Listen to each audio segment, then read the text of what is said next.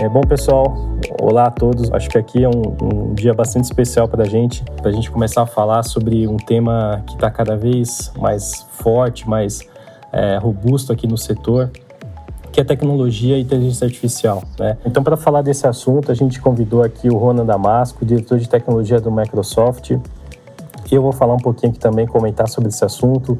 É, eu sou líder de inteligência agro do Cubo Agro, que é o nosso hub de inovação agro aqui dentro do Cubo, e também o Fernando, analista da consultoria agro da UBA, para conseguir explorar da forma mais abrangente possível esse assunto aqui dentro, que tem bastante aplicação de como que a gente pode aplicar o IA no agro. Então, nesse, nesse meio, nesse contexto, a gente lançou um estudo, né, junto com o MIT é, Technology Review, sobre tecnologias habilitadoras do agro, o que, que vai ser é, de tecnologia habilitadora, avenidas de tecnologia no futuro para o produtor rural, né, para o agro como um todo.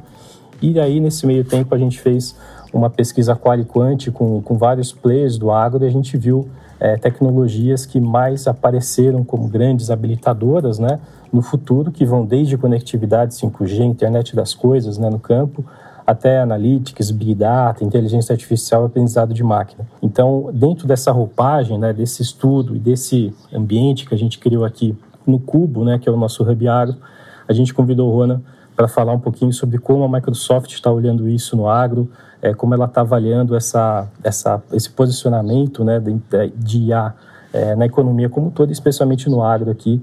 E a gente vai bater esse papo legal aqui com o Rona, né, Rona? Muito obrigado aí, Matheus, Fernando. É um prazer estar aqui com vocês hoje. Obrigado pela oportunidade de poder falar. E parabéns também né, pela iniciativa aí do Cubo de criar essa vertical de agro, que, como você já falou, é um, é um segmento é, da nossa economia muito importante, principalmente aqui no Brasil, né? Maravilha. Rona, eu acho que aqui, é, acho que falando um pouquinho sobre desse nesse universo aqui, Fernando também fica à vontade para complementar.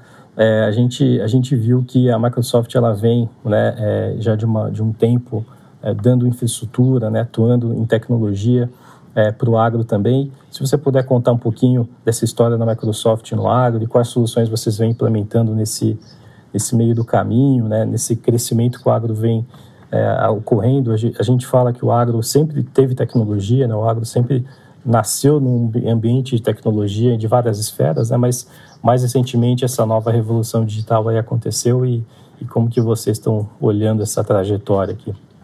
Então, Matheus, eu acho que você colocou muito bem, né? Porque se a gente for falar de tecnologia, a agricultura em si é uma grande tecnologia, né? Que mudou aí a história da humanidade. Mas falando de tecnologia digital, né? Que é justamente onde a Microsoft se encaixa. E eu ouvi, comecei a ouvir quando a gente teve as primeiras aproximações aí com o setor de agro, uma frase que foi me marcou bastante que o pessoal, os especialistas na área de agro, falavam: o futuro do agro é digital. Né? E como que se explica essa frase? Eles diziam que todos os avanços do agro até aquele ponto tinham sido devidos à biologia, né? especialmente a engenharia genética. Né? Então, a engenharia genética trouxe aí grandes avanços para o agro e a química também, né? com defensivos, com é, fertilizantes, mas que daquele ponto em diante o futuro do agro era digital, né? Então, com o uso de dados, que, como a gente viu, acabou acontecendo em, em toda a economia, né? Aquela frase antiga já, que o, o, dado é o novo petróleo, cada vez mais se comprovando, né? Então, o que, que a gente tem visto? O uso de tecnologia digital em todos os, os campos, todos os setores, né? Na nossa vida pessoal, né? A gente vive praticamente uma dependência digital, né? Todo mundo aí tem pânico de, de perder o celular, né? ficar sem seu smartphone. Então a gente depende muito da tecnologia e isso não poderia ser diferente no agro. Né? Então a Microsoft começou lá em torno de 2016 com um, um produto chamado, uma solução chamada FarmBeats, que naquela época já usava inteligência artificial né, para implementar a agricultura de precisão, né? agricultura 4.0. E o que, que era, a, a, o que, que a inteligência artificial fazia de diferente, né? Então, dentro dessa linha de agricultura baseada em dados, você coleta informações de sensores, né, de IoT, e processa, que eu acho que ao longo da nossa conversa aí a gente vai se aprofundar mais nisso, né? Mas a Microsoft criou modelos muito avançados de inteligência artificial que, usando menos sensores, e aí bem menos mesmo, né? O FarmBits permitia usar 100 vezes menos o número de sensores. Então você poderia, em vez de usar 400 sensores, usar 4. E aí, com algoritmos muito avançados de inteligência artificial, é, ter previsões para aquelas áreas onde não tinha sensor, né? E tendo previsões com uma precisão muito grande. Então, aí foi a, o início da nossa aproximação com o agro, né? Onde a gente veio com a primeira solução. E de lá para cá, eu acho que foi um amadurecimento né, do setor de agro no uso de tecnologia digital, né? E com isso, as empresas é, da, de, de TI acabaram se aproximando bastante. Eu, me, eu, sempre conto também que há cinco anos atrás eu me sentia um peixe fora d'água, né? Quando eu ia nesses eventos de água falar sobre tecnologia, às vezes causava até espanto. Eu já dei até palestra de computação quântica num evento da Embrapa e que é, é uma tecnologia que eu gostaria até da, da gente mencionar aqui, conversar um pouco hoje, porque eu acho que também o futuro do agro passa por aí. E eu era um verdadeiro peixe fora d'água. E hoje, não, né? Eu, eu, vejo o quanto a gente, o setor de agro está assim, avançado e com as mesmas conversas, com, entendendo a, a, o impacto que a tecnologia é, digital pode trazer para a área. Então, a Microsoft, eu acho que durante aqui a conversa a gente vai comentar de outras soluções que a gente teve, mas tudo baseado no uso de dados né, para, para o agro. Né? Perfeito. E, Ronan, já pegando o gancho com que você comentou aí, quais são os benefícios? Tem se falado muito de inteligência artificial, sobre os impactos na vida cotidiana, mas para o agro, quais são os benefícios dentro da porteira aí? E aí já vou elencar outra, e os riscos, né? Tá, duas perguntas numa. Fernando, é, boa pergunta. Quais são os benefícios da inteligência artificial em si, né? Então, a gente quando pega aí o mundo real, no caso agro, é, e você leva para o digital, esse processo aí normalmente passa por IoT, né? Que os sensores, a, a, internet das coisas, ela faz a conexão, né, entre o mundo real e o mundo virtual. Então você vai pegar os dados do mundo real. E lá no mundo virtual você faz o que a gente chama de gêmeos digitais, ou digital twins, né? Que é um, uma modelagem, uma representação digital do real. E a partir daí você tem possibilidades muito boas ou muito melhores. Por quê? Porque eu posso fazer simulações que no mundo real eu não conseguiria ou que me causaria prejuízo. Por exemplo, eu posso fazer uma simulação e se eu dobrar a quantidade de água que eu coloco nesse talhão? Você não vai fazer isso, né? Você vai gastar dinheiro e depois vai dar tudo errado? No mundo digital você pode fazer isso, né? Então, dentro do, do, do que a gente chama aí de, de gêmeos digitais, essa modelagem, você pode fazer simulações, você pode fazer prospecções, você pode fazer previsões. E aí entra o grande diferencial da inteligência artificial como uma ferramenta digital, né? Que quando você tem os dados, eu tenho um conjunto de dados grandes, eu posso fazer várias coisas, né? Eu posso, por exemplo, fazer um relatório, isso não precisa de inteligência artificial. Quanto foi produzido em tal lugar, pronto. Eu posso fazer uma diagnose, um diagnóstico, né? ou seja, pegar dados passados, entender por que, que eu produzi menos. Ah, está relacionado ao clima, está relacionado ao uso de tal é, fertilizante. Isso é diagnóstico, a gente diz que tá, estamos olhando para trás, né? a gente está pegando o dado e olhando para trás. A inteligência artificial é a única ferramenta que nos permite olhar para frente. Eu diria assim que você tem uma fresta do futuro, né? Então você pode pegar dados históricos e fazer previsões do que vai acontecer no futuro baseado nesses dados históricos. E quantos mais dados históricos você tem, melhor. Mais inteligência você tem. Quanto mais dados você tem sobre umidade, condutividade é, é do terreno, o, o, quais fertilizantes foram usados, então a gente tem inúmeros casos até de controle de vazão de água que a gente implementa aqui em cidades, que usa as séries históricas de 30 anos de meteorologia com vazão de água e você consegue fazer, com o uso de inteligência artificial, prever é, para o ano que vem qual a vazão que você tem que ter. Então, é, a inteligência artificial ela permite você olhar para frente. Então, fazer previsões de safra, fazer previsões, né? Isso tem implicações é, muito grandes aí na agricultura, né? Não só com relação à produtividade, mas também de toda a cadeia financeira, né? Seguros e tudo que, que se decorre disso daí. Quanto à sua segunda pergunta, né, dos riscos, a gente tem visto uma discussão muito forte hoje em dia, né, com relação aos riscos, né, do uso principalmente de inteligência artificial, né. Pessoal é, tem, tem sido uma, um debate bastante polêmico e polarizado aí com relação a isso. E a gente sempre, aqui na Microsoft, a gente tem uma filosofia que se chama uso responsável e ético de tecnologia, né. Então a gente acha que assim a tecnologia ela, ela é por si só ela é para o bem, né? Ela não tem um, é, intrinsecamente uma função ruim. Ela foi criada para o bem. O uso dessa tecnologia que pode eventualmente causar né, danos, né? O mau uso dessa tecnologia. Mas aí, fazendo analogia com outras tecnologias que não são digitais, isso acontece com tudo, né?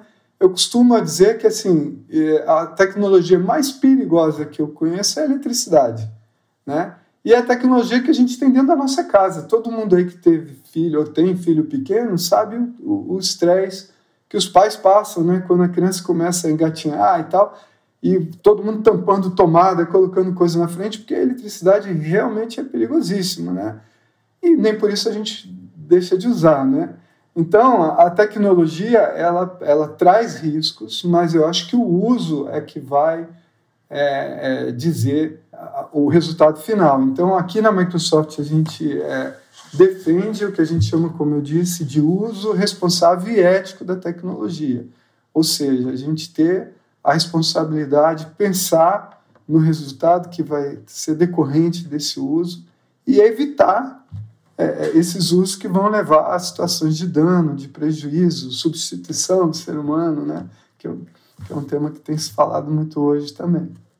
A capacitação, nesse caso, entraria nessa, nesse, nessa mitigação desse risco ou não? Sim, você tocou num ponto muito, muito importante e muito atual. Né? A gente hoje aqui na Microsoft tem se preocupado muito com framework de é, AI responsável, IA responsável e treinamento para isso, né? Porque o profissional de TI também, ele não é, é treinado como um profissional de humanas, né, na área de humanas, para ter essas questões, né, é, de ética. E, e, então, é, é, o treinamento é fundamental para que a gente é, tenha essa visão dos responsáveis éticos. É uma coisa que precisa ser ensinada, né?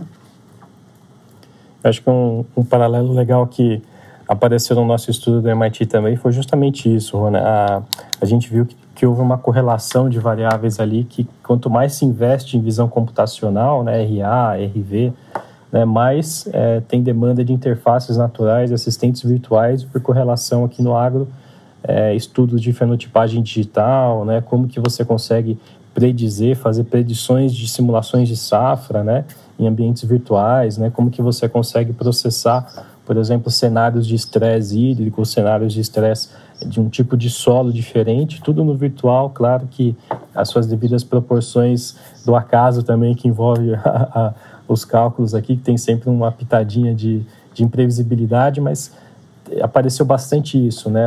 Inclusive, é, um dos, dos, do, dos termos que apareceu aqui na nossa, no nosso levantamento foi justamente o Digital Twins, né? Os gêmeos digitais aqui, como uma também é, é, caminho, um caminho também que, que, que os investidores aqui, os produtores, os grandes players do agro olham como um futuro de uso, né, um horizonte de uso. Bem interessante esse, essa correlação que você trouxe. É, e agora, eu acho que tem um tema aqui que também está tá intrínseco aqui, né? É, como que a gente vê, né, Rona? É, a gente aqui no Cubo tem uma vertical também de ESG, né, uma vertical que olha para esse tema, né, um tema bastante importante em diversas agendas aqui, não só no mercado financeiro, mas como a economia como um todo. Como que você vê né, a inteligência artificial contribuindo para essa agenda de ESG? Né? Como que ela, que ela pode ajudar a, a, a avançar nesse tema utilizando ela como ferramenta? Né?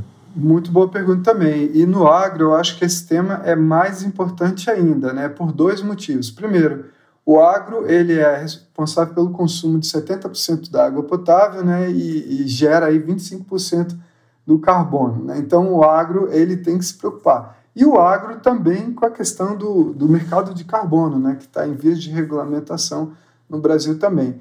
E aí a tecnologia ela tem um papel fundamental, né, porque você só é, gerencia, controla o que você mede. Né? E a medição é feita por tecnologia. Né? Então a gente tem visto as ferramentas digitais cada vez mais sendo usadas, né, principalmente nessas questões relacionadas à sustentabilidade. A Microsoft tem aí uh, o que a gente chama de Microsoft Cloud for Sustainability, que é a nossa nuvem para sustentabilidade, que tem ferramentas lá para gestão e reporte de carbono, de, de água e, e resíduos, que foi incluído uh, recentemente, e vai ter também para a parte social para cobrir ali as três letrinhas do SG. Mas a, a, a tecnologia tem um papel fundamental. E a inteligência artificial ainda mais. Né? Então, vou citar aqui como exemplo um sistema que a gente, uma solução que a gente lançou há dois anos atrás, né, na COP, junto com o Amazon, que é o Previsa. Né? O Previsa, utilizando imagens de satélite lá da Amazônia, e um algoritmo que detecta, por exemplo, uma estrada não oficial, ele estima um índice de risco de desmatamento.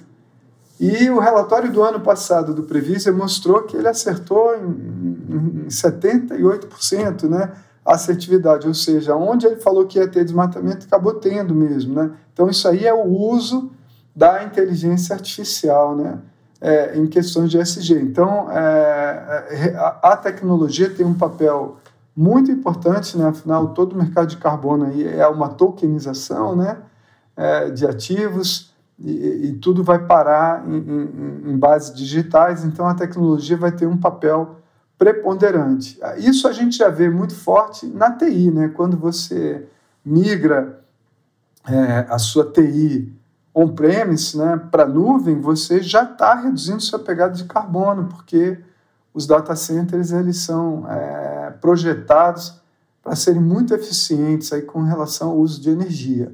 Né? Então, não há dúvida que, que assim, a tecnologia tem um papel muito importante e principalmente a inteligência artificial com esses exemplos aí que eu falei. Então, é, para questões relacionadas à sustentabilidade. Legal, aqui no Cuba a gente, inclusive no nosso, é, no nosso portfólio né, aqui de, de startups, nós temos bastantes exemplos interessantes aqui de uso também para o G, né, da governança, né, que eu acho que é um que aqui a consultoria também faz um trabalho super bacana sobre esse ponto, né, de como que você melhora a gestão, né, como que você apoia, né, o, o, empre, o empresário rural, o, o produtor rural, para conseguir organizar as suas, as suas atribuições produtivas e também, né, essa vertical que a gente tem que é SG, que é do compromisso do banco de net zero, né, é, é, de como que a gente consegue atuar também trazendo tecnologias para diagnóstico, como você falou, de conseguir reduzir desmatamento, né, reduzir queimadas, né, com tecnologias cruzadas aqui de diagnóstico de imagens, satélites, drones, né, e vantes, né, acho que tem uma, um, algumas tecnologias bem bacanas aqui, inclusive algumas de tokenização de árvores, né, então é coisas que, como você falou, tokenização e, e carbono tem tudo a ver, né. E, Ronan, já pegando o gancho aqui, vocês comentaram um pouco do dentro da porteira, acho que seria interessante a gente falar. Uh, existe uma certa dificuldade aí do produtor do acesso à internet em algumas regiões aí, né? Sim, verdade. Né? E quais, além dessa, dessa, dessa questão de internet, ou seja, dessa conexão dos dados, das coletas dos dados, desses dados se conversarem, quais são as barreiras para a implementação de, de inteligência é. artificial aqui no, no Brasil, dentro da porteira, né? É, eu acho que a gente tem duas barreiras, né? Ou duas, dois desafios, eu diria, né? São barreiras, a gente tem como é, suplantá-las, né?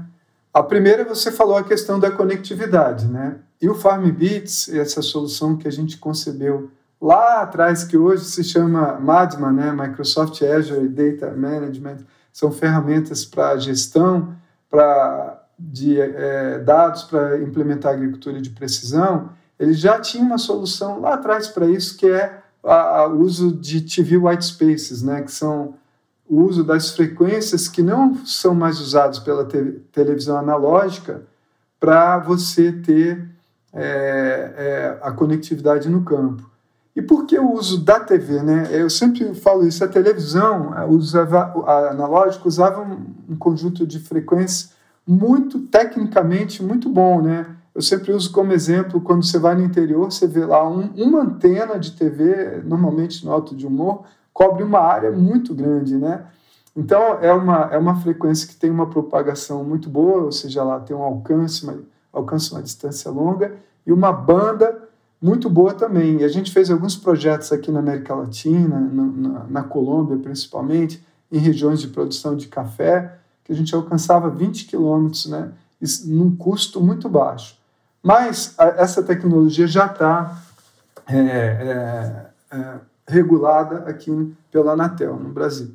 Mas a gente tem outros desafios também, porque mesmo você tendo conectividade, né, você tem que ter o que a gente chama de edge computing, né, que é a computação de borda, ou seja, você tem que processar esses modelos de inteligência artificial na fazenda. Você não você não está numa cidade que você tem conectividade o tempo inteiro, né, de ficar mandando dado é, para a nuvem e recebendo dado instantaneamente. Então, tem várias questões técnicas que, que têm soluções técnicas também. Então, soluções de conectividade como essa que eu comentei, e soluções de computação em borda também que reduzem a necessidade da conectividade. O segundo desafio é a questão da, da do conhecimento, né, capacitação. E, e, e, esse é um desafio que a gente tem né, como país e que eu acho que está se tornando cada vez mais fácil né, para a gente. Por quê? É, eu acho que todo mundo aí já teve a experiência de interagir com o chat GPT, com o Bing, né, com a inteligência artificial generativa, e conversou com esses modelos, com essas ferramentas em português, né? E aí eu sempre lembro, é, ninguém treinou esses modelos em português, eles foram treinados no, no que está na internet, que é, na sua maioria, majoritariamente em inglês. Mas ele faz uma tradução ali e funciona super bem, como a gente vê. Então, hoje com a inteligência artificial generativa, essa aí que a gente vê no chat GPT, no Bing, reduz aquele, aquela dificuldade que nós brasileiros, por falarmos português, né, não, não sermos nativos em idioma inglês, temos. Né? Então você pode conversar hoje, aprender tec, é, tecnologia digital em português, reduziu muito a dificuldade que a gente tinha, a barreira né, do idioma. Né? E é, o grande, a, a, segundo grande desafio que a gente tem é justamente a formação. Né? Se você pegar as pesquisas da Brascom, a gente tem aí a cada ano um gap é, no mercado de profissionais de TI, girando aí próximo a 100 mil, né? 80 mil no ano, 70 mil no outro. Mas é, o mercado necessita de mão de obra e, e para isso a pesquisa da Brascom também indica que é o mercado que melhor remunera né, os profissionais, a área de TI, mostrando que realmente existe uma demanda grande é, nesse setor mas que falta mão de obra, né? Então, esse é o nosso segundo desafio, que é para o uso de tecnologia, a gente vai precisar formar a mão de obra do futuro, né? O trabalhador do futuro, não só para o agro, mas para todos os setores da nossa economia, né? Então, eu acho que essa questão da, do que a gente chama de é, digital literacy, né? O letramento digital é muito importante, mais ainda para setores que tradicionalmente eram intensivos no uso de tecnologia, né? Se você pegar o setor financeiro, o Brasil desde os anos 70, né? A gente tinha home bank via telefone, é um setor muito familiarizado, acostumado com o uso de tecnologia. O agro não, né? Então é, é, é, é mais recente essa aproximação do agro com a tecnologia digital. Então, resumidamente, seriam esses dois desafios, né? Um desafio técnico é, da conectividade e, e e o segundo desafio humano aí, com relação à, formação de pessoas, né? Eu acho que o que é, que é, legal ver aqui no Cubo também é o que a gente nota as edtechs, né, as startups aí de educação para o agro, né, que eu acho que é um gap, bem como você colocou, né, Rona, Rona a questão aqui da gente olhar esse, esse, esse gap, né, tanto das universidades, né, do setor aqui que formaram muito bem o aspecto agronômico, né, o aspecto ali da produção, mas que precisava desse espaço tanto do, do negócio, né, de como trabalhar o business, né, do, do, do agro-business, né, mas também olhar essa parte justamente de aplicação de tecnologia digital. Né? Então, a gente vê aqui algumas startups bastante interessantes é, já começando a abocanhar um pouco desse mercado aqui, que tem uma demanda enorme, né? Então, acho que isso é um ponto é, fundamental e as corporações também estão adquirindo isso para treinar seus funcionários, né? Saber lidar com esse mundo cada vez mais digital integrado, né? Rony, você tinha comentado aqui sobre capacitação no Brasil como um todo, essa dificuldade. E fazendo um paralelo, a gente sabe que indiscutivelmente o Brasil é um grande a, a celeiro do mundo. Né? A gente fornece aí quase um terço de alimento para o mundo todo. O que falta para a gente, ou quais, de novo, são, quais são as barreiras, o que, que implica que a gente também não ser um hub de tecnologia uh, para o agro, né? Ser um grande centro aqui de tecnologia, a gente já, já, é um, já é um celeiro de alimento, por que não de tecnologia também, pelo menos para o agro? É. Então, Fernando, é, excelente pergunta. Né? O Brasil, é, através da criação da Embrapa, saiu de uma posição de importador de alimentos e hoje para um país que produz sete vezes mais do que consome. Né? nós temos uma posição única e também um know-how, né? O Brasil é o maior expert de agricultura tropical no mundo, né? Então, o, que, que falta para a gente ser um, um, um, ter essa mesma capacidade na área digital, né? Eu acho que a barreira do idioma é, é um ponto que, eu, que eu acho que tende a diminuir a, a, a, a questão da formação também, mas tem dois outros detalhes, né? Primeiro, eu vou dar um exemplo para vocês do que, que aconteceu no governo, e eu vejo que isso não é de conhecimento muito público. Né? O Brasil ele era o quinto país no índice de maturidade digital de governo do Banco Mundial. Né? E no ano é, passado, a gente passou a ser o segundo do mundo. E a gente ultrapassou os países que nos inspiraram a, a, a fazer a transformação digital do governo. Né? Através da, da liderança da Secretaria eh, de Governo Digital, SGD. Então, o Brasil hoje só fica atrás da Coreia do Sul, a gente ultrapassou é, países de primeiro mundo. Isso, a gente como cidadão sabe muito bem, todo mundo entrega imposto de renda pela internet aí desde os anos 90, né? mas hoje em dia toda a nossa interação com o governo é digital. Em muitos países isso não acontece ainda. Né? Então, é, foi todo um esforço que foi feito para colocar o, o, Brasil, né? A gente você viu na pandemia a gente fez todos os serviços, principalmente públicos, remotamente, continuamos a fazer, mas foi uma questão de decisão política. E o que eu acho e a gente tem falado muito também é que é, o Brasil tem grandes problemas para ser resolvidos. A gente sabe, né? Um país em desenvolvimento tem muitos problemas mas eu acho que a tecnologia devia estar nessa lista, assim, talvez até como o principal problema, porque eu acho que através do uso de tecnologia a gente tem condição de resolver os outros problemas. E não é, numa posição de vamos resolver os outros problemas, depois a gente pensa em tecnologia, que parece assim um negócio um pouco mais sofisticado né, para um país que está se desenvolvendo. Eu acho que eu, é, primeiro seria essa visão de que colocar a tecnologia em primeiro lugar possibilitaria a gente resolver melhor os outros grandes problemas que a gente tem. Né? Esse eu acho. E a questão é indiscutível aí da, da formação. Né? A gente realmente tem que correr atrás de, de formar a, a, mão de obra do futuro. Você tinha comentado lá no começo sobre a computação quântica, né? Isso. Você pode falar um pouquinho para a gente? Eu fiquei curioso com esse assunto. Claro. Fernando, já de algum tempo a gente vem é, falando que a computação quântica ela vai é, solucionar problemas que são muito complexos hoje, né? Então, apesar de todo o avanço que a computação digital trouxe, a forma que a natureza funciona é bastante é, complexa, né? Então, alguns fenômenos aí que ocorrem na natureza, para você modelar em computação como a gente tem hoje, eles ficam muito complicados. Né? Se você pegar como uma fumaça se espalha, por exemplo, é um problema complexo, de grande complexidade, cada molécula ir para um lado e tal, é bem complicado. E através da computação quântica, que é uma modelagem, é um, uma, uma forma de computação, e aí eu chamo a atenção que durante a evolução da computação, a computação digital não foi a única que foi usada, já houve outras, né? Então, a computação quântica é uma outra forma de computação que simula muito bem como a natureza funciona. Então, a gente tende a resolver problemas de química, de biologia muito mais fácil, né? de maneira mais fácil. Então, um dos problemas que todo mundo tem uma esperança muito grande é a questão dos fertilizantes, por exemplo, né? que é a fixação do nitrogênio que se dá, que a planta faz na natureza através de, né, de uma de bactérias e tudo. O fertilizante ele consome 2% da energia mundial para ser feito né, na fabricação de fertilizantes. Então, e é um custo muito alto para a agricultura também, né? Um insumo é, caro.